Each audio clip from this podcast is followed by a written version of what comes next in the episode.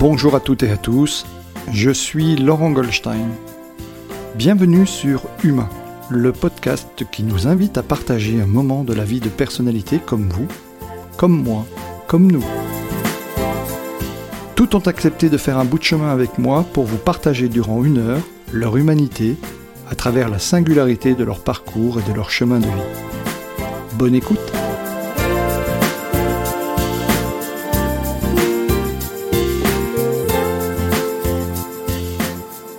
Bonjour, euh, bonjour à toutes, bonjour Christophe Bichet, merci de nous accueillir dans ce lieu magnifique au cœur des Alpes et de nous consacrer une heure de ton temps euh, que je sais précieux, même si en avant-propos tu m'as dit que tu t'occupais beaucoup de ta famille en ce moment et qu'on est en période de vacances.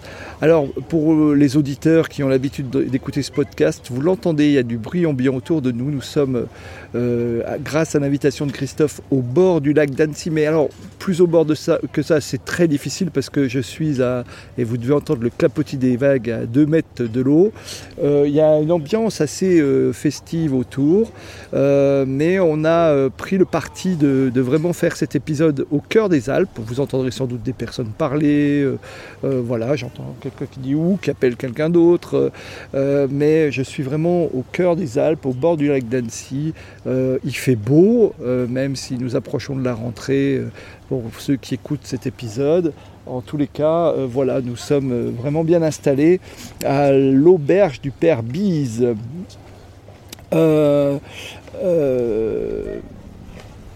Bah, écoute, on va y aller tranquillement, Christophe. Euh, euh, est-ce que tu peux, pour les auditeurs qui ne te connaîtraient pas, euh, est-ce que tu peux te présenter en, quelques mots Que dirais-tu Comment te présenterais-tu? Oui, bah écoute, salut Laurent, bonjour à tous. C'est un plaisir évidemment d'être avec toi aujourd'hui. Je m'appelle Christophe Vichet. J'ai 35 ans et je travaille comme conférencier et coach de vie. Et on va dire que j'ai deux grandes casquettes. La première, c'est celle de de grimpeur professionnel. J'aime, j'aime la grimpe, j'aime la montagne, j'aime, j'aime le contact avec la nature. C'est, euh, c'est ce que je sais faire de mieux, c'est de grimper, c'est d'apprendre aux personnes euh, à grimper leur propre voie et à déplacer leur propre montagne, si je peux dire. Et puis euh, la deuxième grande casquette, c'est celle de malade professionnel, entre guillemets, parce que j'ai un parcours de santé un peu atypique. Je suis atteint d'une maladie génétique rare qui m'a fait passer par des cancers, par une cave de moelle, par tout un tas de choses. Et donc, euh, c'est avec ces deux casquettes que, je fais de mon mieux pour vivre et pour bien vivre, pour en profiter et puis pour, faire, euh, pour accompagner les personnes euh, qui le souhaitent à, profiter de la vie aussi, tout simplement. C'est exceptionnel. Enfin, tu as, plusieurs citations. J'en cite une c'est Nous sommes tous des grimpeurs. Hein, c'est un de tes slogans. et, j'en avais noté une autre qui est Accroche-toi à l'essentiel et laisse béton tout le reste. Main maintenant. En fait, en deux mots, maintenant, euh, c'est vraiment des slogans de grimpeurs, ça, en fait. Bah ouais, c'est vrai. Je me suis rendu compte que dans la vie, on est tous des grimpeurs parce qu'on a tous besoin simplement de, s'accrocher à ce qui est essentiel. Et ce qui est essentiel, même le gouvernement décide ce qui est essentiel ou pas. Donc, euh, donc c'est une invitation toute simple. Quoi. Mais ce qui est essentiel, quand on grimpe, c'est la prise d'après, tout simplement. Donc c'est très important de savoir juste quelle est la prise d'après. Et à moins d'être un poulpe, on n'a que deux bras, on n'a que deux mains. Donc des prises, on peut en choper qu'une à la fois. Donc c'est une action à la fois, c'est une personne à la fois, c'est une situation à la fois. Là, je suis avec toi, Laurent, je ne suis pas avec ma famille, quoi. C'est une chose à la fois. Et euh, ce que ça sous-entend aussi, et qu'on oublie très souvent, c'est que s'accrocher à l'essentiel, ça sous-entend aussi d'être capable, pour continuer de grimper, de lâcher une prise pour aller chercher la suivante. Alors, on parle souvent de lâcher prise, qui est un terme qui est un peu galvaudé, qui est un peu usé, mais l'idée reste la même. Ce qui est plus dur et ce qui nous empêche tous d'avancer, c'est parce qu'il y a des choses auxquelles on s'agrippe et on n'arrive pas à les lâcher. Des idées, des croyances, des pensées, des trucs comme ça, des personnes de temps en temps, des entreprises même. et on, on galère pour lâcher. Quoi. Et c'est ça qui nous empêche souvent d'avancer. D'accord. Alors, quand, quand, tu dis ça, il y a deux choses qui me viennent tout de suite. Euh, la première, merci de, de repréciser ce qu'est le fameux lâcher prise. Beaucoup de personnes pensent que le lâcher prise, c'est de se, finalement, de se laisser aller. Mais euh, le vrai sens du lâcher prise, c'est celui que tu viens de donner. Alors qui toi te parle, c'est je ne peux grimper euh, euh, cette, euh, cette voie, mm. parce que je crois que c'est comme ça qu'on dit, qu'à partir du moment où je lâche la prise sur laquelle je suis et pour aller en chercher une autre qui va me permettre de progresser, c'est ça en fait. Mais oui, et oui, il y a vraiment cette dynamique de le mouvement, parce que ce qui est intéressant, c'est l'énergie qu'il y a entre les deux, entre le tenu de prise, l'accroche à ce qui est essentiel et le lâcher de prise. Ce qui est intéressant, c'est l'envie, c'est l'énergie qui est entre les deux. C'est pour ça d'ailleurs toutes mes conférences, je commence par ça. Une des choses les plus importantes, c'est de quoi vous avez envie. Qu'est-ce qui vous enthousiasme? Qu'est-ce qui fait que vous allez avoir envie de lâcher une prise ou d'aller euh, euh, chercher une autre? Parce que s'il n'y a pas d'envie, il n'y a pas de vie. Le, mot euh, marche bien, envie, quand on a des envies, on est envie. Et je pense que tout commence par là, en tout cas. Et l'autre chose qui est importante que tu viens de, de donner comme enseignement, c'est vivre pleinement l'instant présent. Je dis souvent ça aussi. Euh, même là, ce que tu viens de dire, en fait, euh, quand je rencontre des personnes, et souvent ils me disent Ah bah oui, tu dis ça à tout le monde. Bah oui, je dis ça à tout le monde, mais quand j'ai des, étudiants, ils se reconnaîtront, euh, ou les gens qui, qui, qui, m'écoutent, qui ont l'habitude de, de me côtoyer, quand je leur dis Vous êtes les personnes les plus importantes de ma vie, elles disent Ah ben non, mais non, à l'instant présent, vous êtes les personnes les plus importantes de ma vie parce que vous êtes les seuls qui avaient ma... vous êtes dans ma réalité. Et si je loupe la rencontre, elle ne se reproduit plus. Si je pense à ce que je vais faire demain, à ce que je faisais hier, eh ben on va louper la rencontre et finalement euh, on, loupe beaucoup de choses comme ça. Donc voilà. On est sur la même longueur d'onde, ça me fait très plaisir.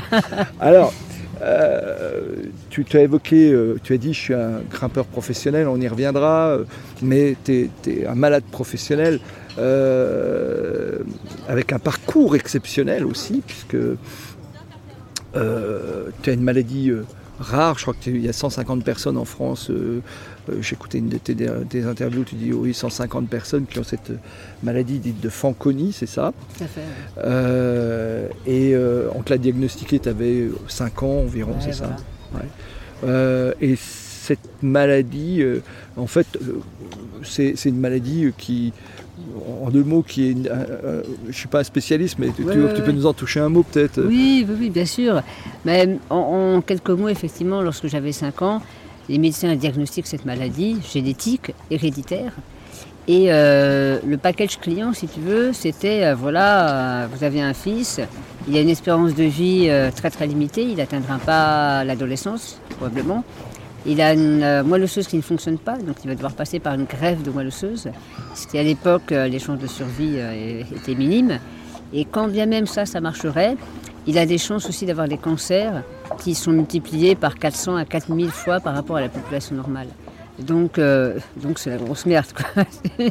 c'est pas, c'est pas ce qu'on aime entendre évidemment quand on démarre bah dans la vie, surtout en tant que parent. Bien sûr. Et et euh, euh toujours là. Ben, apparemment, oui, oui. C'est pas du différé. C'était toujours là, après quatre cancers, hein, je crois, c'est ça Ouais, cinq cancers, même euh, le dernier était en, décembre 2020. Et pour la petite anecdote, euh, c'était un peu rock'n'roll parce que je l'ai appris euh, exactement trois jours avant la naissance de ma fille. Ah et donc, donc, de temps en temps, bah, c'est pas le bon moment. c'est jamais le bon moment de toute manière quand il y a des mauvaises nouvelles. Mais, mais c'est comme ça. D'accord. Christophe, donc euh, tu, nous parlais de, cette difficulté à gérer, euh, à gérer la, maladie, et pourtant euh, j'ai pu voir, j'ai pu lire dans tous les articles concernant que chaque fois que quelque chose t'était tombé dessus, tu t'étais lancé des nouveaux défis. Alors tu t'es mis à la musique, l'escalade, tu l'as développé par rapport à ça. Comment, comment tu gères, euh, comment, comment finalement, comment tu as trouvé cette énergie alors que peut-être beaucoup seraient écroulés euh, comment, tu as, comment tu fais comment tu as fait? Écoute, euh, c'est une grande question, hein, celle-là. Ouais. T'en du pâté, là. c'est, je pense que sur le moment, pour moi, c'était naturel, à chaque fois qu'une gravité me tombait dessus, de me dire qu'est-ce que je peux grimper? Qu'est-ce que je peux faire pour continuer d'aller de, de l'avant malgré la gravité? Et, euh, et je me suis rendu compte aussi par la suite qu'à chaque défi euh, euh, subi, c'est-à-dire à chaque fois que quelque chose me tombait dessus et que je n'avais pas choisi, que je n'avais pas décidé, je sentais viscéralement le besoin moi-même de contrecarrer ce truc-là ou de rééquilibrer avec un défi choisi. Et je pense que cet état d'esprit m'a permis, probablement de traverser beaucoup d'épreuves peut-être un peu plus rapidement que, la moyenne, tout simplement. Parce que, euh, Parce que ouais, ça me permettrait de, bah, de rééquilibrer ce que je subissais avec quelque chose que je choisissais. D'accord. Euh, et alors après l'escalade, donc tu es toujours musicien, tu pratiques toujours, tu fais Oui, toujours Bien sûr. Parce que t'as- en plus tu n'as pas choisi. Alors le violon, euh, le piano c'est un classique, mais tu as, aussi fait du violon. Ouais, ouais, ouais, piano, violon, effectivement, je fais le conservatoire dans les deux instruments. Ah Et- oui, en plus, le conservateur. Mais euh, mais il y a une, euh, une histoire d'ailleurs par rapport euh, au piano, parce que là ici on est à la montagne, on est vers Annecy comme, comme, comme tu l'as dit. Nous on est un peu sur les hauteurs et, et j'ai toujours rêvé d'avoir euh, un piano à queue. Tu sais, en tant que pianiste, je- ça faisait partie de mes rêves. Et lorsque j'avais 24 ans, euh, c'était, ça sentait un peu le sapin. Parce que j'avais eu deux, trois cancers qui étaient revenus assez rapidement. On m'avait coupé la langue plusieurs fois, j'avais des ablations partielles de la langue, donc ça sentait le sapin, euh, ou le mélèze, ou le chêne, ou tout ce que tu veux. Et du coup, je me suis dit, c'est con, je vais réaliser un des rêves que j'ai, qui est d'acheter un piano à queue. Et je, je cherche le piano à queue de mes rêves, je finis par le trouver, un Bechstein en acajou brillant, 1m80, magnifique. Et je signe euh, l'achat de ce piano la veille de mon entrée à l'hôpital pour cette euh, pour une Xème euh, opération. Opération. Et il se trouve que, évidemment, lorsque je me suis retrouvée ap- après l'opération comme un con sur mon lit d'hôpital, euh, j'avais une trachéo, j'avais des tubes, des tuyaux, des machins, je pouvais pas parler, je pouvais pas manger, je pouvais rien faire, quoi. Il y a des moments où j'étais au fond du trou, quoi. Je, je- je me, je me disais vraiment pourquoi je continuerais à me battre. J'en ai marre, quoi. Et je me rappelle très bien que lorsque j'étais au fond du trou, comme ça, je faisais un truc. Il y avait une commode sur ma droite et je, je tirais juste, j'ouvrais le tiroir de cette commode et je prenais entre mes mains la, excusez-moi, la putain de facture de mon piano. Et rien que le fait d'ouvrir, de regarder la facture, de me projeter dans ce moment où j'allais recevoir le, le piano et jouer dessus, ça me redonnait du, du courage. Et c'est marrant parce que cette petite anecdote, simplement pour illustrer euh, le fait que de temps en temps, euh, une prise essentielle, ça peut être une facture. Ouais. Ça peut être des choses très simples.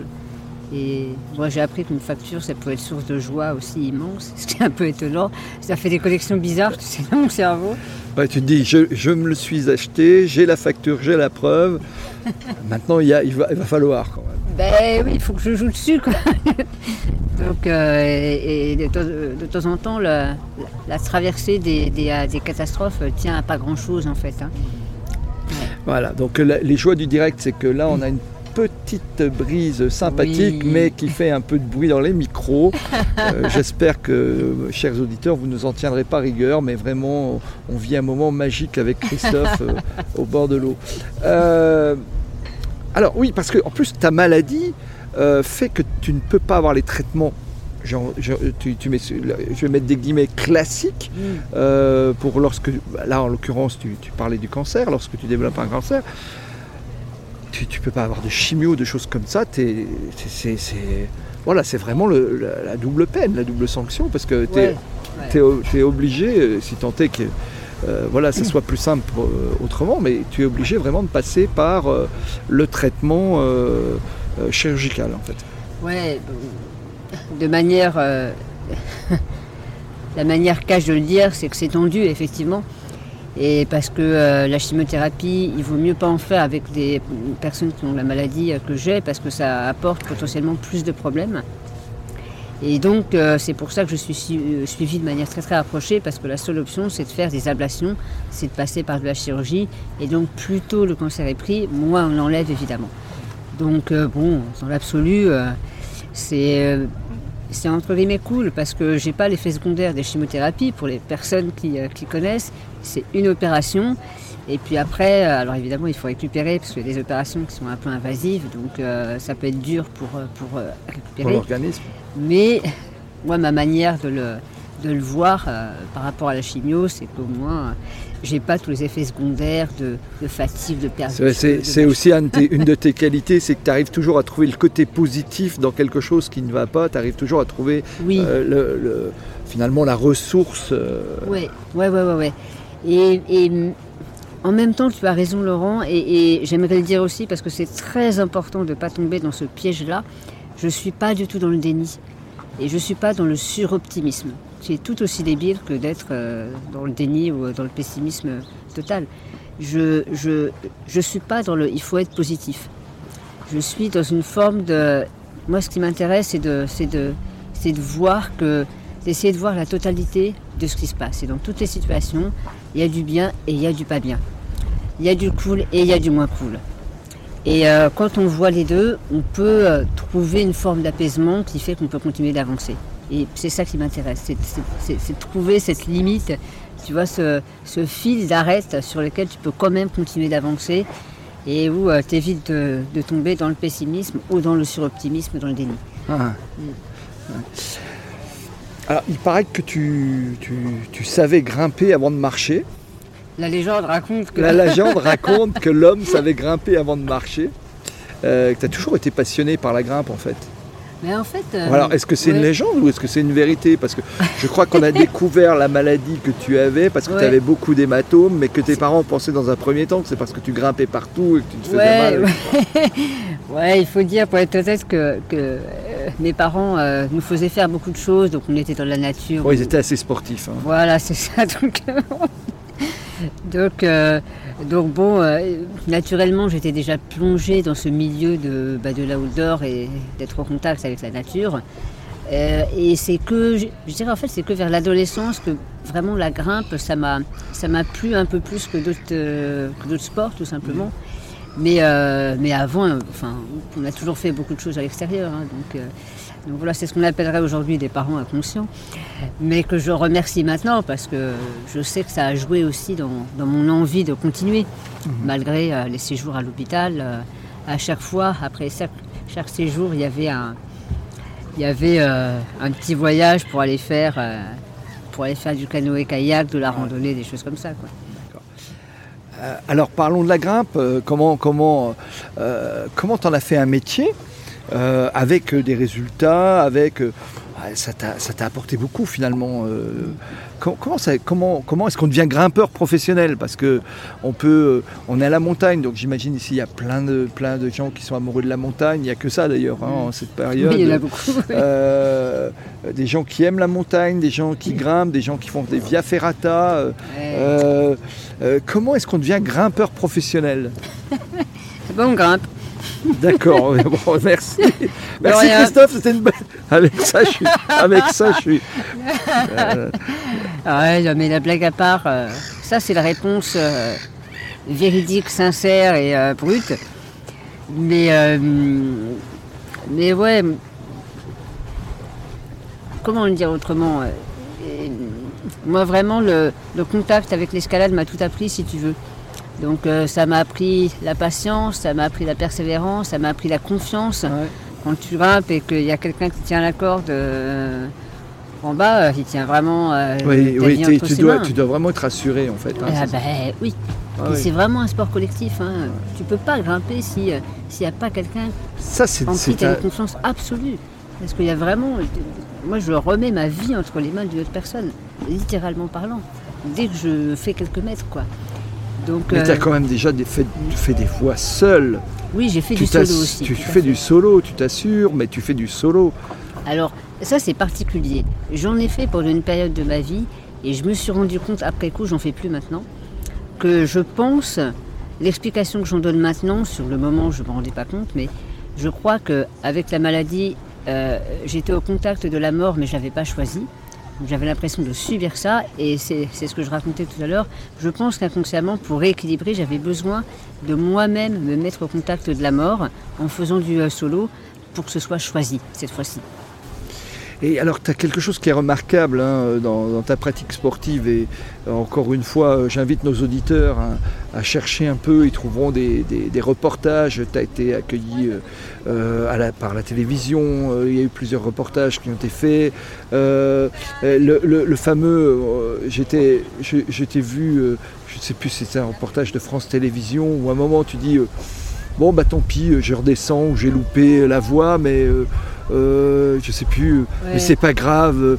Ok, j'ai essayé, bah, je retenterai une autre fois, mais ça n'a pas vraiment beaucoup d'importance. Euh, voilà. Euh, tu as une philosophie particulière aussi de, l'approche sportive. T'étais pas. enfin, sur ce que j'en ai vu en tous les cas, hein, euh, peut-être que j'ai, euh, naturellement, on ne voit que des choses parcellaires. hein. c'est vrai, c'est honnête. non, non, mais j'ai eu le sentiment de voir quelqu'un qui euh, disait, bah, ok, là, j'ai tenté, ça n'a pas fonctionné. Mais c'est, pas grave, ça fait partie de la vie, du sport, euh, c'est comme ça qu'on progresse. euh, genre, je sais plus comment tu tournais les choses en fait. Mais bien sûr, oui. Alors euh, ça, je l'ai, appris un petit peu à la dure entre guillemets. Mais, mais, euh, mais, je, vais, je vais dire une banalité encore une fois, mais, mais pour moi, c'est très très très réel. C'est, très concret. Euh, le plus important, c'est pas d'y arriver, ou alors c'est, c'est pas d'échouer. Le plus important, c'est que j'ai l'impression d'avoir fait le maximum. Ouais. Point. Et, et, l'échec ou la réussite, non, on- je ne peux pas dire que ça n'a aucune importance, mais je tends vraiment vers ça pour que, je ne sois pas addict au, résultat, mais je sois addict au process d'avancer, au process d'évolution, au fait même de prendre du plaisir pour le plaisir de prendre du plaisir, si tu veux. Et euh, ce qui fait que ça m'enlève toute la pression du résultat et de la réussite, et ça me permet d'être encore plus dans le moment présent, et donc d'être encore plus juste dans mes actions. Et euh, la grimpe, encore une fois, j'en ai fait toute une philosophie de vie, et c'est pour ça que je te disais euh, en aparté que j'ai pas besoin de grimper maintenant, parce que j'ai l'impression de grimper dans tout ce que je fais. Même là, on est ensemble et, et on s'accroche. Alors, de, de temps en temps, il y a des lâchers de prise, parce que c'est pas des trucs et tout, mais, mais c'est la même chose. Il y, a, tu les- vois. il y a quelques événements, on a, dû, on a fait un petit break tout à l'heure parce que un bateau démarrait, Voilà. donc voilà, mais Il y a des imprévus. il y a des imprévus, mais C'est on, les gère euh, avec une, une facilité aujourd'hui euh, déconcertante. Euh, voilà, on voit un autre bateau qui arrive, on ah bah oui, merci, nous voilà. un petit- coup de fouette. Laurent, Laurent Bernat, notre réalisateur, va, va me maudire. Mais bon. On t'embrasse, Laurent on- Bernat. Voilà, c'est bien. Donc, euh, euh, ah, mais alors, oui, alors cette philosophie, est-ce que ça t'a permis de devenir un des meilleurs grimpeurs de France? Parce que c'est aussi le cas quand même. Il faut Mm. parler du palmarès quand même. Tu as, grimpé euh, euh, des voies, beaucoup de voies ici, mais beaucoup de voies aussi à l'étranger. Ouais, ouais, ouais, j'ai eu la chance d'avoir beaucoup voyagé un peu partout dans le monde. Et, euh, euh, je pense qu'il y a cette philosophie qui m'y a aidé. Et aussi autre chose qui m'y a aidé aussi, c'est que euh, depuis tout petit, je sais que... Enfin, je suis pas en concurrence avec, avec qui que ce soit, en fait. Et, j'aime tellement le fait de grimper que, la hargne que j'ai toujours mis dans la grimpe, bah, c'était vraiment parce que j'aimais ça, parce que j'avais envie. Parce que j'avais envie. Et je pense qu'il y avait très peu dans mes actions de, euh, de- de volonté de réussir déplacée, c'est-à-dire par rapport à ou pour être meilleur que. Euh, donc ce qui fait que hum, ce qui fait que ça m'a permis de bah, de faire comme je le sentais tout simplement et euh, d'aller vraiment là où euh, mes envies me portaient plutôt que là où les envies des autres euh, voulaient que j'aille quoi si tu vois ce que je veux dire. Ouais, très bien, très bien, Ouais. très bien, très, très bien.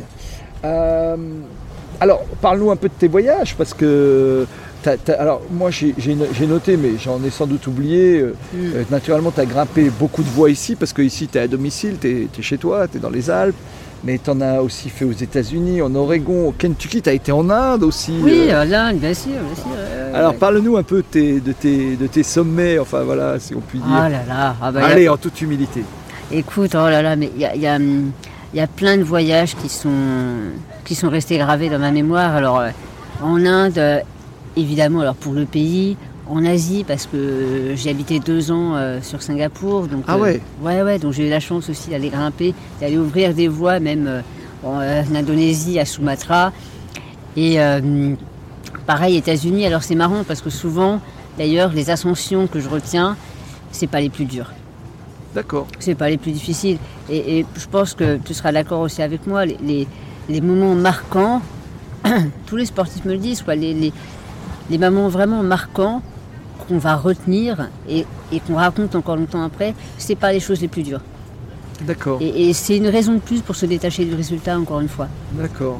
Ouais, D'accord. ouais, ouais. Euh, ok.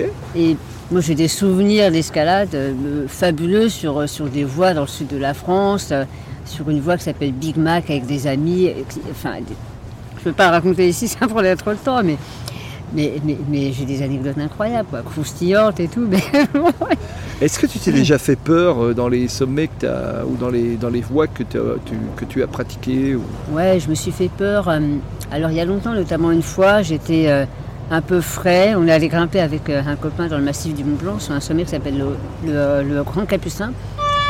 Poète.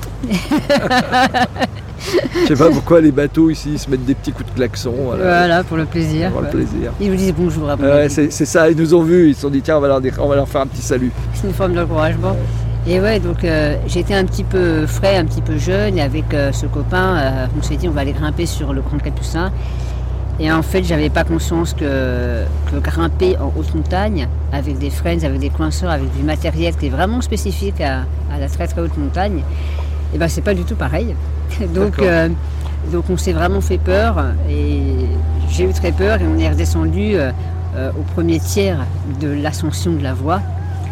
C'est une voie qui fait combien c'est une voie qui fait allez, 350-400 mètres de haut. Ah d'accord. Et euh, mais on a à peine eu le temps de faire euh, quelques longueurs. On a fait 2-3 longueurs, c'est-à-dire 30-40 mètres par longueur, donc peut-être une centaine de mètres maximum. Et en fait, j'avais tellement peur parce que c'était impressionnant, parce que c'est du granit, parce que c'est des formes immenses, parce que c'est pas la même manière de grimper. Et donc, euh, j'ai eu peur, quoi. Et les 350 mètres, vous les montez, vous, enfin, dans, dans- dans votre idée, c'était de les monter en combien de temps? Bah, c'est, ça prend une bonne journée normalement, ça prend Ouais. une bonne journée. Mais en altitude, à plus de 3700-800 mètres d'altitude, euh, il y, a, il y a beaucoup de facteurs. Il y a qui beaucoup de facteurs compte, qui le en froid, le chaud, le vent, le- tous les imprévus, l'approche, parce qu'on Ouais. est sur du glacier, donc il y a des crevasses. Ah ouais, ouais, ouais. ouais. ouais, c'est pas la même chose, quoi. Alors, une fois euh, ta carrière, euh, même, euh, enfin, je veux pas dire terminée parce que c'est pas le cas, mais tu t'es aussi, tu as été euh, préparateur mental pour l'équipe de France. Tu as travaillé pour Oui. l'équipe de France, en fait. hein, euh. Oui, oui, ouais. C'est une épreuve olympique maintenant. euh. Oui, tout à fait, pour la première fois, ce sera une épreuve. Alors j'ai cherché, j'ai pas trop, je, je regarde un tout petit peu, bah, même si c'est maintenant beaucoup la nuit et très tôt le matin les Jeux, euh, les Oui, Jeux de. Tokyo. euh, C'est vrai. voilà, et donc euh, ouais, c'est une épreuve olympique. Donc Ouais, tu as travaillé pour l'équipe de France. ouais. C'était bien, c'était une belle expérience. non, t'es- je- je- on n'a pas préparé l'interview, donc moi j'en- j'envoie mes questions comme ça. Mais c'est bien, comme ça, c'est sur le vif. Écoute, alors, la réponse va peut-être être un peu étonnante, mais euh, est-ce que c'était bien? Eh bien, pas tant que ça. D'accord. Euh, J'ai été effectivement donc, le préparateur mental de l'équipe de France d'escalade dans la discipline bloc, c'est-à-dire dans la discipline où il n'y a pas de corde, c'est des rochers qui, sont, euh, qui font quelques mètres de hauteur et la difficulté à les condenser sur quelques mouvements. Donc c'est comparable euh, à du 100 mètres pour l'athlétisme, Ouais. si tu veux. Faut aller vite. Voilà. Euh, enfin, en l'occurrence, non, mais c'est euh, très très dur sur quelques mouvements. Mais, euh, et en fait, c'est pas l'expérience la plus marquante, euh, pour une raison toute simple, et j'en reviens encore à ça, vous allez me dire, mais il dit toujours la même chose, il est neuneux, mais, mais c'est vraiment la base. Euh, les athlètes que j'accompagnais étaient, euh, étaient remarquables, et en même temps, euh, ils avaient partiellement compris que travailler sur le mental, sur tout ce qui avait trait à, à la motivation et, et au bien-être et à la hargne et à tout ce que tu veux, ça fait partie de la performance, mais ils n'avaient pas envie de le travailler. D'accord. Donc on leur avait imposé un petit peu un, un préparateur mental, mais eux-mêmes n'étaient pas vraiment très motivés pour le bosser. Ce qui fait que pendant quelques années, je, je ramené. euh, et au donc, même moment la fun. synchronicité des événements. On voit Ouais. que je vois un paddle qui passe derrière avec Qui une rame. dame qui rame. Au moment où tu rames, tu Merci. voilà, Hugues. Ouais, voilà, alors on a plein dedans. Voilà, la, la dame, elle rame derrière, euh, elle rame de- derrière nous. Ouais. Euh, Donc c'est pas l'expérience la plus mémorable. D'accord. Oui, on sait bien que naturellement, pour avoir un préparateur mental, idéalement, il faut avoir envie de travailler avec le préparateur mental. C'est comme pour le coaching, il faut en avoir envie. Si on n'en a pas tout. envie. Mais euh, bien sûr. Alors, on a beaucoup parlé de l'envie tout à Eh l'heure en début d'émission, le fameux envie. Mais oui, Voilà. les loulous, mais Voilà. D'accord. Alors, euh, dans ta philosophie, tu dis, euh, euh, tu n'as pas vécu ton combat, euh, la maladie comme un combat, c'est-à-dire que tu ne t'es, pas battu, mais plutôt comme une façon d'apprendre et, d'utiliser ce qui, ce qui y arrivait. Tu en as parlé avec la facture, euh, d'essayer de voir les aspects constructifs et positifs. Alors, euh, c'est le Graal hein, pour beaucoup. Euh, je, je, euh, je- je faisais un peu de teasing avec toi tout à l'heure sur les invités que tu connais, qui vont bientôt succéder euh, euh, dans cette émission, euh, qui, qui sont tous membres de la Ligue des Optimistes. D'ailleurs, je, vous indi- je vous invite à soutenir la Ligue des Optimistes. Vous verrez, c'est pas très cher et, et on a des newsletters régulièrement, des événements, etc. Mais voilà, et donc tu as été conférencier pour la Ligue des Optimistes, on parlera un peu du métier, métier de conférencier. Euh, donc oui, comment, comment, comment ça t'est venu cet état d'esprit, j'ai envie de dire positif ou de... de euh, de, de ne pas, euh, je vais pas dire pas céder à l'abattement, c'est pas ça, mais euh, Mm. même, même des gens bien portants, alors que ça doit sans doute te faire faire quelquefois des bons, bien portants, en bonne santé, qui ont à peu près tout pour euh, être heureux dans la vie, euh, Ouais. tirer des têtes d'enterrement, euh, tu, dois, tu dois trouver ça un peu. Et alors comment, est-ce que ça se travaille? Est-ce que est-ce que c'est lié à une prise de conscience? Moi j'ai mes éléments de réponse, mais Mm. qui sont les miens. J'imagine que tu as les tiens, mais c'est les tiens qui sont intéressants finalement. Ouais, bah, écoute, euh, il y, a, hum, il y aurait beaucoup de sujets euh, à développer évidemment là-dedans, mais euh, comment dire, euh, c'est. euh, Qu'est-ce que je peux te répondre là-dessus? Bah, t'es pas obligé. hein. C'est- Moi je pose des questions, t'es t'es pas obligé de donner ouais, la ouais. réponse. Ouais, ouais, ouais. Ouais, ouais, je, je- me suis perdue dans ta question là. Non, je te posais que la, je te reparlais de, finalement du côté optimiste des choses. Euh, on a Mm. parlé de l'optimisme, mais euh, euh, finalement de voir dans chaque difficulté une opportunité ou, un, ou finalement le- le- l'obligation de regarder les aspects constructifs. Parce que je, Oui, je, voilà, je te parlais de la.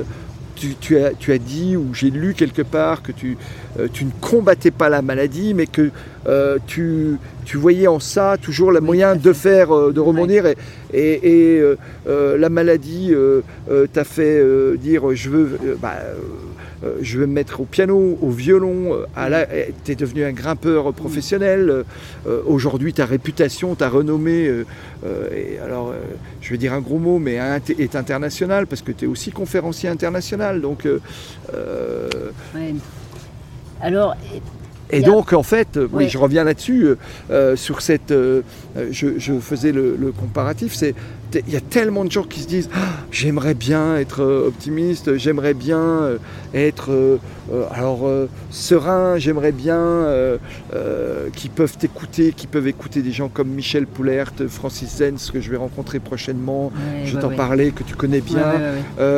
Tous ces gens-là, tout le monde dit ah si seulement j'avais cet état d'esprit où j'adorerais faire ça. Mm. Et, et pour toi, Christophe Bichet, qui est dans le même, euh, dans le même, dans la même, finalement dans la même mouvance, qui délivre Mm. ces messages d'espoir pour tous, euh, pour les malades naturellement, mais aussi euh, pour les gens bien importants. D'où ça vient? Est-ce que ça se travaille? Est-ce que c'est un déclic, une prise de conscience? Voilà, c'est un peu un package que je te livre là. Le package. alors, euh, je crois que. Alors, la première chose, euh, j'ai compris quelque chose il y a longtemps, c'est que avec la maladie que j'ai, comme c'est une maladie génétique, elle est présente dans chacune des cellules de mon corps. Et j'entends depuis très longtemps, je me bats contre la maladie. Ouais. Euh, dans, dans tous les milieux, dans Ouais, tous les ouais. hôpitaux, j'ai fait des des, conférences malades, États-Unis, Canada. J'entends ça. euh, tu vois, même en anglais, en allemand, dans, dans toutes les langues, c'est je me bats contre la maladie. Et un jour, je me suis rendu compte que si je me dis je me bats contre la maladie, sachant qu'elle est présente dans chacune des cellules de mon corps, ça veut dire que je me bats contre moi-même. Ah oui. Et si je me bats contre moi-même, ça veut dire que c'est un ennemi et il y a forcément un perdant. Mais là, le perdant, c'est moi. Et je me suis rendu compte que ça marchait pas. Ça marchait pas. D'un point de vue euh, de, purement euh, philosophique, mais très terre à terre, au niveau moléculaire, c'est pas possible. Je peux pas me battre contre moi-même. Je suis perdant. Et c'est à partir de ce moment-là que j'ai commencé à me dire à chaque fois, euh, en fait, je me bats pas contre moi-même, je me bats pour quelque chose. C'est comme euh, un grimpeur. Aucun grimpeur ne va te dire, je me bats contre la gravité. Il va pas dire, je grimpe contre la gravité. Il dit, bah non, je grimpe pour arriver au sommet. Ouais, bien sûr. comme moi, je me bats pour une meilleure vie, pour une santé retrouvée éventuellement. Et je trouve que cette petite différence syntaxique, elle m'a énormément aidé. À chaque fois qu'il y a des difficultés, je me dis quel est mon combat pour, quel est mon combat positif, tu vois? Et euh, ça, c'est une petite astuce qui, m'a beaucoup aidé. Et hum, une deuxième chose qui est intéressante euh, et qui est peut-être à, contre-courant, parce qu'effectivement tout ce travail, comme tu disais, l'optimisme, moi il y a eu des périodes dans mon existence, j'étais j'étais déprimée, j'étais pessimiste, j'étais, enfin c'était vraiment dur, quoi. C'était pas du tout, j'incarnais pas l'optimisme, quoi, tu vois. Et euh, donc tout ce travail, et en même temps, je crois que c'est important de dire que parfois, euh, euh, il faut arrêter de vouloir. Il faut arrêter de travailler avec la volonté. D'accord. C'est nécessaire d'arrêter de de, vouloir absolument être ceci, être cela. Ce que je propose à beaucoup de mes clients, c'est de, c'est, de faire une pause, c'est de rester silencieux, c'est de ne rien vouloir, de ne rien faire et d'attendre tranquillement pour vraiment s'installer dans le présent et attendre que ça aille mieux. Et hum, c'est un peu paradoxal comme idée, comme manière de faire, mais je crois que c'est, c'est probablement la chose la plus efficace que je connaisse. Hmm. Arrêter de vouloir. Pas le faire tout le temps évidemment, sinon ça s'appelle euh, ça couler douce et être ultra feignant. Mais au-delà de ce cliché-là, euh, je pense qu'il y a beaucoup de personnes qui ont besoin de s'arrêter, en fait, de faire une pause, d'être silencieux, d'être posé, et comme un bébé dans l'existence, quoi. Il est posé, il est là, et puis voilà. Hmm. Ah, c'est intéressant euh, ce que tu dis là. Ça me renvoie à l'épisode avec Raphaël Cardon. Et, la question, euh, est-ce que tu pratiques la pleine conscience? Est-ce que tu as des rituels méditatifs On va rentrer dans tes rituels. Est-ce que tu as des rituels de méditation? Euh, J'imagine la concentration forcément. Alors est-ce que c'est lié ou, Voilà. Est-ce que tu peux nous parler un petit peu de, finalement de tes propres rituels? Oui. Ben, écoute, oui. Je vais t'en donner un exemple. Il y a un rituel que je fais tous les matins qui est. Euh, alors, moi, je ne suis pas passée par, euh, par la pleine conscience, par tout ça, mais, mais je l'ai vraiment fait à ma sauce, tout simplement. Euh, tous les matins, il y a une chose que je fais tous les jours, tous les matins, depuis longtemps. quand je me réveille, je sors du lit, etc., et je, je prends le temps de boire un verre d'eau et de profiter du fait d'être capable de boire. Alors, c'est très lié à mon parcours parce euh, qu'il y a eu plein de moments où euh, à chaque opération, je ne savais pas si j'allais être capable de remanger, de reboire, etc. Et donc, rien que pour me rappeler de la chance que j'ai de pouvoir utiliser l'oralité, de pouvoir boire, parce que le goût de l'eau, c'est précieux. je confirme. Je comprends.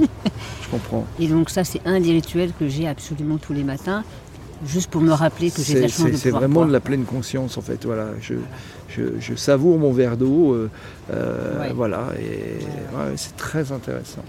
et c'est simple. Et il n'y a pas besoin d'aller chercher des, des, choses complexes. Souvent, euh, souvent, il faut aller vers de la simplicité. Et la simplicité fait du bien. D'accord. Alors aujourd'hui, tu es hypnothérapeute, tu es coach de vie, conférencier international, tu accompagnes des dirigeants, des managers, des organisations, mais aussi des artistes. J'ai vu ça euh, sur la, euh, dans la prise de conscience, dans la prise de risque euh, et, dans l'art de relâcher la pression pour avancer. tu peux un peu nous parler de ton métier là, qui, est, multifacette? Alors, mon métier consiste à, à faire en sorte que, que les personnes soient bien dans leur pompe et avancent dans leur existence et grimpent leur propre voie. C'est tout. Ce qui m'intéresse, c'est que les personnes soient fassent de leur mieux pour grimper leur propre voie. Et euh, peu importe qu'il y ait des difficultés, que ce soit facile, que ce soit difficile, etc. Mais, mais euh, je, je, suis le garant du fait qu'il y ait de la vie, tout simplement. Et que la vie soit toujours présente, qu'il y ait cette énergie vitale. Qu'il y ait ce dirait, dirait Spinoza, ou alors qu'il y ait cette. Ouais, l'élan vital, ça c'est Bergson qui le dit comme ça. Et, c'est tout ce qui m'intéresse, hein. c'est qu'il y ait euh, cette énergie vitale qui soit présente et qui se déploie. Et qui se déploie vers l'extérieur pour avancer, pour continuer, parce que je pense que être heureux, le bonheur, le, vrai synonyme pour moi, c'est euh, progresser. C'est sentir que tu avances, tout simplement. Et même si c'est des progrès minimes, même si tu as l'impression de régresser, même, même dans la régression, tu peux trouver du progrès parce que tu découvres des choses nouvelles, tu apprends des choses nouvelles. Donc si je continue d'apprendre, je, me- je me sentirai être heureux. Et c'est ça que j'essaie de transmettre, de la manière la plus simple qui soit. Il y a des personnes que tu accompagnes, euh, alors euh, au-delà de, ces dirigeants, des managers, tu fais aussi des. Est-ce que tu fais des stages, des formations euh, pour des particuliers qui seraient heureux finalement, ou de découvrir la montagne, ou de découvrir ton approche Tu fais ça ou pas? Oui, oui, bien sûr. En fait, le, le coaching de vie que, que je propose sous le sous l'appellation Grimpe au sommet de toi-même, Ouais. euh, elle est euh, destinée à toutes les personnes qui le souhaitent. Il n'y a pas de différence.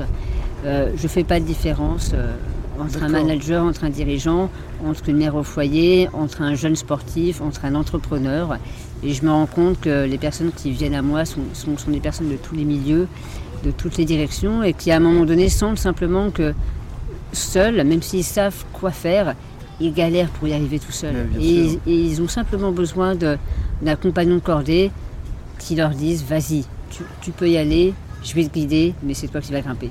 Mais je suis là, tu peux y Ouais. aller. Tu parlais tout à l'heure de. On n'est jamais seul quand on grimpe parce qu'on a toujours quelqu'un qui tient la corde et en qui on doit avoir confiance. Donc, Ouais. pour le coup, tu deviens celui qui tient la corde. quoi, en Bah fait. ouais, tout simplement. quoi. Et alors, euh, on, on tr- on retrouve ça, tes stages euh, sur ton, tu as un site? Oui, oui, tout On à va le mettre en description de l'épisode, bien sûr, hein, pour que Ouais. les gens puissent te retrouver facilement. Ouais, ouais, D'accord. Ok, d'accord. Voilà, tout d'accord. simplement.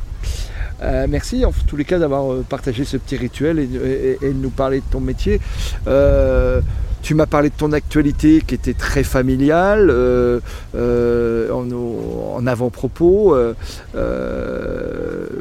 et en me disant je me centre vraiment sur le présent, est-ce que je vis actuellement pleinement? Euh, j'ai- en perspective quelques jours de repos, mais c'est intéressant parce que je t'ai parlé euh, tout à l'heure quand on buvait le café, je t'ai dit mais euh, c'est quoi tes projets? Tu m'as dit j'en ai pas.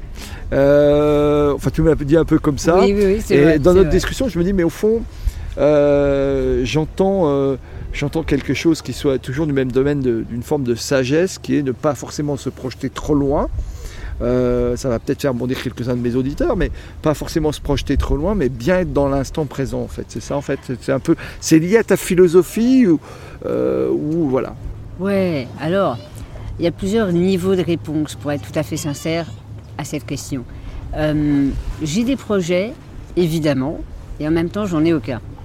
D'accord. Bah voilà. Donc, euh, Voilà. mais je, je me suis dit, joue un peu avec moi, Mais bien Christophe. sûr, bien sûr, bien sûr, mais évidemment, la vie est un jeu, tu le sais bien. Alors un jeu, hein, comme vous voulez, hein, JE ou JEU. hein. je préfère le GUX. Ah Mais- oui, ah, parce que tu mets le pluriel par JEU, Ben oui, oui, oui, oui, oui.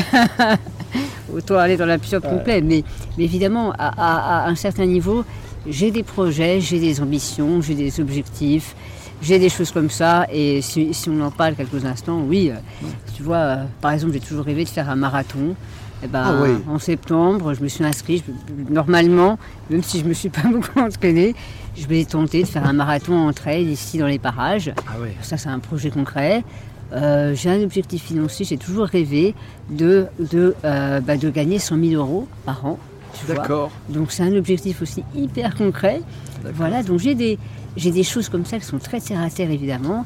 J'ai toujours rêvé aussi de d'habiter dans une maison d'architecte, dans une maison vraiment très contemporaine, avec une grande vue. Toujours à la montagne quand À même. la montagne avec des grandes baies vitrées pour mettre mon piano à queue et puis pouvoir jouer du Rachmaninoff devant une vue magnifique. Donc j'ai des choses très concrètes comme ça, tu vois. Et en même temps, j'en ai rien à secouer d'y arriver ou pas. Mais vraiment rien du tout. C'est vraiment juste un jeu. Ouais. Donc je suis là pour en profiter. Et, et c'est pour ça que quand on s'est croisés, je t'ai dit Est-ce que tu as des projets? Je t'ai répondu Bah dans le fond, euh, non. Non, non. Parce que je m'en fous, quoi. Tu vois Je suis déjà content d'être là, je suis déjà content d'être Bah oui, avec toi. bien sûr, c'est vraiment euh, sympa. Ouais, C'est ouais. suffisant. Ouais, parce que tu, tu- tu le dis ou tu l'as écrit quelque part, euh, ou même euh, ceux qui t'invitent dans des conférences te présentent comme un survivant finalement, puisque ah oui, euh, bien sûr, euh, voilà, oui, d'accord. Et donc tu Oui, profites de chaque instant, y compris en buvant ton verre d'eau d'ailleurs, Mais tout à fait. ou un café ou une coupe de champagne. ou une coupe de hein. champagne. Oui, non, mais Mais c'est ok avec modération. Bien sûr, bien sûr. Euh, Est-ce que tu te souviens d'un geste, d'une parole, d'une personne qui, qui a compté pour toi, ou, ou finalement d'un événement qui a compté pour toi dans ton cheminement personnel? Écoute, oui.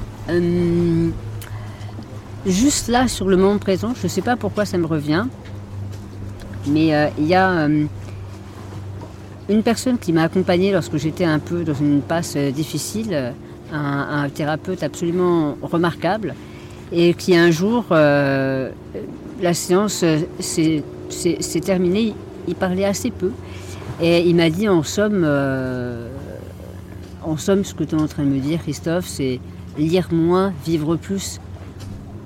Et je ne sais pas pourquoi ça m'a beaucoup marqué. Lire moins, vivre plus. Parce que c'est une période où j'étais entourée de livres, je, me plongeais dans beaucoup d'auteurs, j'essayais de comprendre, etc. Et euh, j'ai toujours aimé ça. Et pourtant, ces, deux, trois petits mots euh, m'ont vraiment marqué et m'ont invité. C'est une invitation à, plutôt que d'aller chercher à l'extérieur comment faire, quoi faire, dans, des livres, chez d'autres personnes, etc de simplement euh, expérimenter et puis de le faire moi-même, quoi. D'être moi-même l'auteur de, mon propre livre, tu vois, à ciel ouvert en l'occurrence aujourd'hui. Ouais, c'est magnifique. On a, euh, pour, pour, nos auditeurs, on est, je vous le disais tout à l'heure, on est vraiment mais vous l'entendez, hein, on est tout au bord de l'eau, on est même, ouais, on a 1m50, 2 mètres de l'eau. Alors on a tous les bruits ambiants, les bateaux, les avions, euh, mais on a le privilège encore en cette période d'être dehors et, d'être dans un endroit fort agréable. Et, c'est un, choix que je fais, ou peut-être au détriment de la qualité du son que nous avons habituellement. Et je remercie encore une fois euh, notre... Euh, la personne qui s'occupe, euh, Laurent Bernat, du son, euh, qui, va faire, à qui je vais donner beaucoup de travail. Euh, est-ce que cette rencontre, c'est ce qui t'a motivé pour redevenir toi-même thérapeute et en l'occurrence hypnothérapeute? Est-ce que est-ce que tu t'es dit, tiens, euh, finalement cette personne m'a éclairé, m'a apporté une phrase Et on a tous des phrases comme ça, des personnes que l'on rencontre euh, qui ont été impactantes pour, pour nous. Est-ce que, est -ce que c'est, tu t'es dit, tiens, euh, si moi-même à mon tour je peux aider quelqu'un, c'est ça qui t'a amené vers, vers la thérapie ben, Non, c'est parce, parce, que c'était déjà une activité, j'avais déjà embrayé dans cette direction-là à ce moment-là. Et euh, parce que je sentais que j'avais, envie, j'avais besoin de transmettre. Alors évidemment, pour tous les thérapeutes, pour tous les coachs du monde, au début, quand on veut faire ça, c'est parce qu'on a besoin. En fait, on veut le faire pour soi-même. Hein. Soyons francs et directs. au début, on est quasiment tous dans cette dynamique-là. C'est parce que soi-même, on a besoin, on a envie d'être accompagné, d'être aidé. Donc, euh, donc j'étais dans, dans cette dynamique-là avant. Et je pense que c'est parti de. L'hypnothérapie, en tout cas, est partie d'un constat. C'est lorsque j'avais 22-23 ans euh, que j'ai eu plusieurs ablations partielles de la langue, encore une fois. Avant, j'étais l'archétype d'une personne que l'on pourrait dire timide. Même parler à une seule personne, c'était vraiment compliqué pour moi. Même dire ce dont j'avais envie, ce dont j'avais pas envie, c'était dur. Et, euh, et lorsque j'ai eu ces cancers, il y a une phrase qui a résonné très fort dans ma tête qui était Christophe, si tu n'apprends pas à dire, à t'exprimer avec l'oralité, à utiliser l'oralité pour dire ce que tu veux, ce que tu veux pas, à, prendre la parole, à prendre ta place dans le monde, dans euh, la société, tu vas y rester. Tu vas y rester. Et de là a découlé ce métier d'hypnothérapeute, de là a découlé, a commencé à germer ce rêve fou.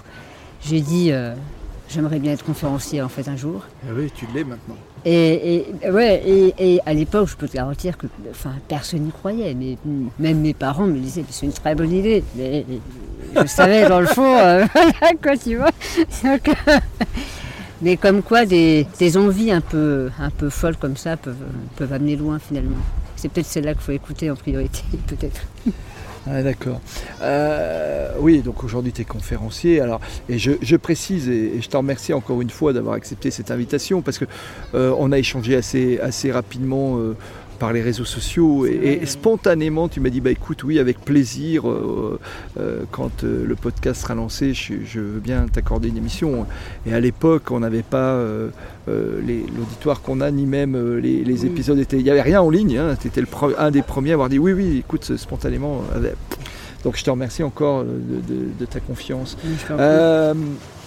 quel conseil pourrais-tu donner? Alors, tu en as déjà donné beaucoup, hein, je vais pas. euh, mais est-ce que tu as un conseil particulier ou peut-être que tu donnes à tes, euh, aux personnes, aux auditeurs euh, qui suivent nos épisodes et qui font face à des tempêtes de la vie? Bah, Même si les conseillers ne sont pas les payeurs, quel conseil pourrais-tu donner? Ou est-ce que tu as des trucs que tu donnes aux personnes qui font face à des tempêtes de la vie pour passer le cap Et on a bien compris que le combat n'était pas forcément. Combattre contre soi-même n'est pas forcément la bonne option. Oui, tout à fait, tout à fait.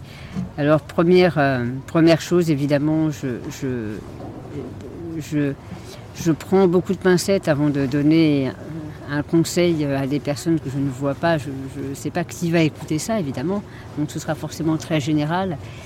Mais, et encore une fois, c'est peut-être une phrase un peu bateau, mais je, je pense qu'elle elle est, c'est, simple. Et pourtant, euh, beaucoup de personnes devraient écouter euh, ce genre de phrase avec, avec plus de simplicité. Mais hum, la vie est courte, tu vois. On ne sait pas si, euh, si ça va se terminer aujourd'hui ou dans 50 ans. On n'en sait rien. Et, et- et- et moi, j'ai autant de chance que n'importe qui, en fait. Mhm. D'accord? Donc, la vie est courte. Donc, les amis, ne vous prenez pas trop le chou.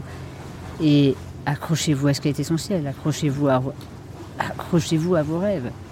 Alors pas comme un bourrin, mais délicatement, subtilement quand même. Et laissez tomber tout le reste. Laissez tomber tout le reste. Simple. Voilà.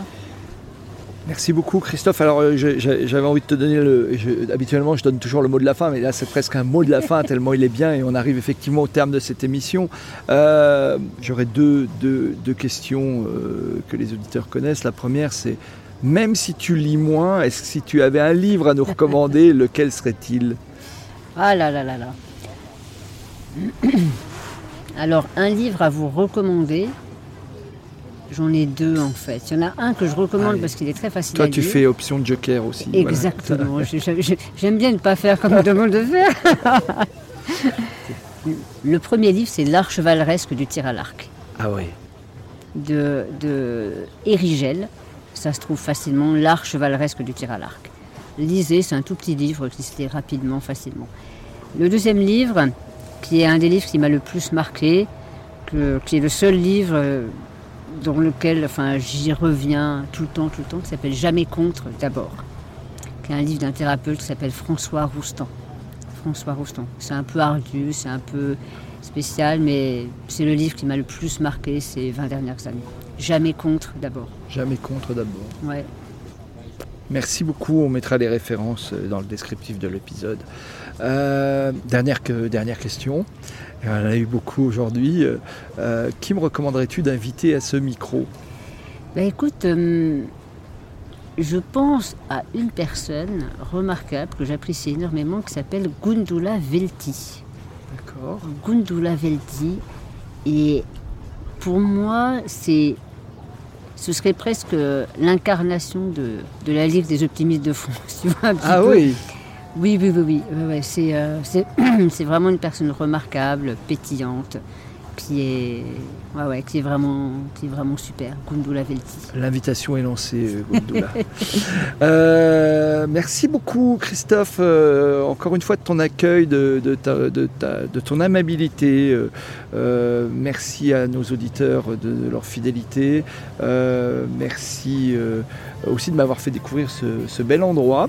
Merci d'être venu jusque-là. hein. Ouais, ouais, ouais. Merci à Laurent Bernat aussi pour le travail qu'il va faire en- sur euh, cette prise de son euh, euh, outdoor. Pour merci, une fois. Laurent, ouais. Voilà. et puis, euh, et puis à, à très bientôt. Au revoir Christophe. Avec grand plaisir. Bonne journée.